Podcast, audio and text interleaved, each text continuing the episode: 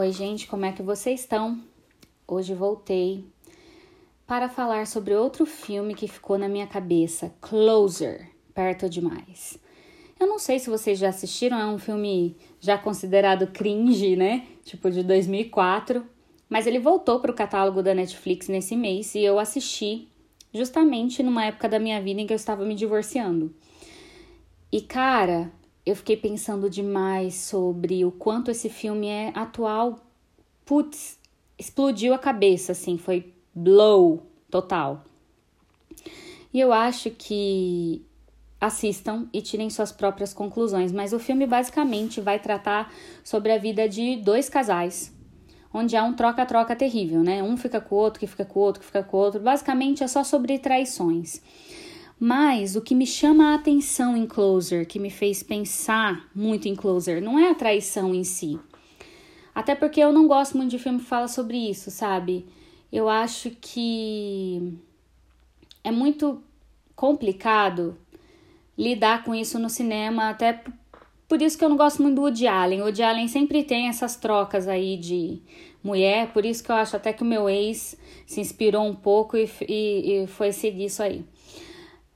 E a questão de closer é o quão é fácil para o ser humano, além de fazer essa troca, ser um belo de um filho da puta, ser um belo de um infeliz, ser uma pessoa que machuca a outra, egoísta, pensar só em si, no seu próprio prazer.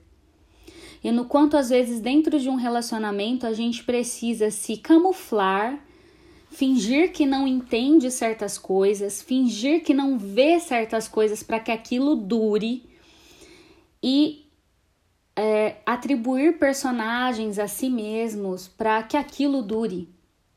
Só que como você demonstra o amor? Como você demonstra aquilo que realmente você sente? Como que você conserta um relacionamento quebrado? Eu admiro muito as pessoas que se separam e depois conseguem apagar todo o passado e viver um relacionamento. Eu acho que isso é possível, principalmente se o amor é verdadeiro. Se as pessoas se amam de verdade, porque se não é, é uma extensa necessidade de ser amado, se sentir amado e não amor de verdade. Então você volta para aquilo que você rejeitou porque já estava boring e a outra pessoa te aceita porque talvez não achou outra pessoa e já está acostumada com você, mas isso não é amar, isso é tapar um buraco.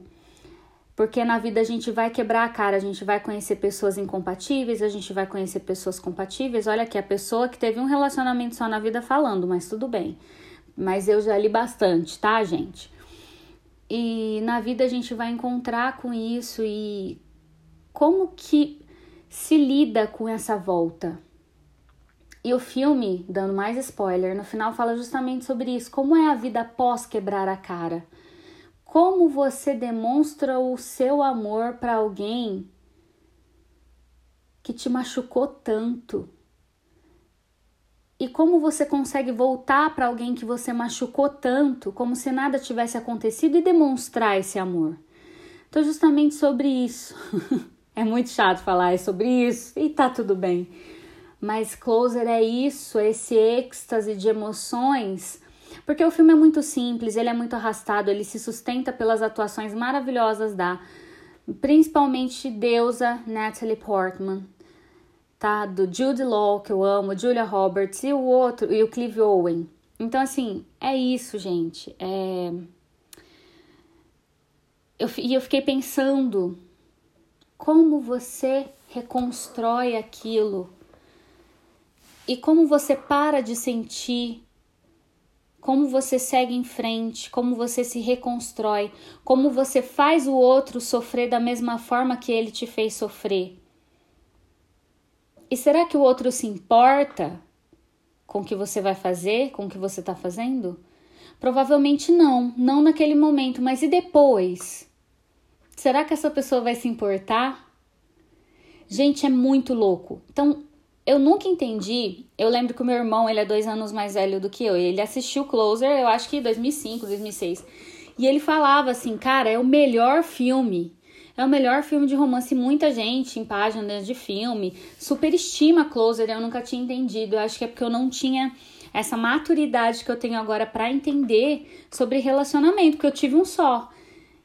E na verdade é um ciclo, porque é tudo igual. E se a gente pegar músicas românticas de cantores, todo mundo já passou por isso, por alguma decepção amorosa muito parecida.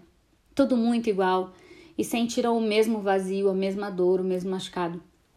E Closer tem todo esse fascínio, porque ele é justamente a sintetização da vida do que muita gente vai passar durante a vida, do que muita gente já passou, do que é muito possível que as pessoas passem e da capacidade do ser humano em machucar o outro pelo próprio prazer. E pelo que é amor hoje? Como você ama uma pessoa? Como você começa a amar alguém? Como saber hoje que alguém te ama? Numa era em que tem app que você olha para as pessoas como se elas fossem mercadorias como conseguir isso? Então, Closer me fez pensar muito e me faz. E coisas que começam erradas não dão certo. É outra coisa que me, me deu muita certeza. Aquilo que já começa errado não dá certo. Quando você já começa enganando alguém, traindo alguém, fazendo as coisas pelas costas, não dá certo. Gente, e eu digo para vocês, traição não é só consumação carnal. Traição é a intenção. Traição é quando você não é honesto com as pessoas. Traição é quando você já tá falando com outras pessoas. Então, assim, closer é sobre isso. E tá tudo bem. A gente aprende. A gente quebra a cara, aprende, se reconstrói, aprende. E aí eu fico aqui deixando uma reflexão: como confiar no outro novamente? Apenas. E é isso, se vocês gostarem, me falem, me sigam no Instagram, Cleane Underline Barros, e vamos tocar essa história pra frente. Até mais, beijo pra vocês.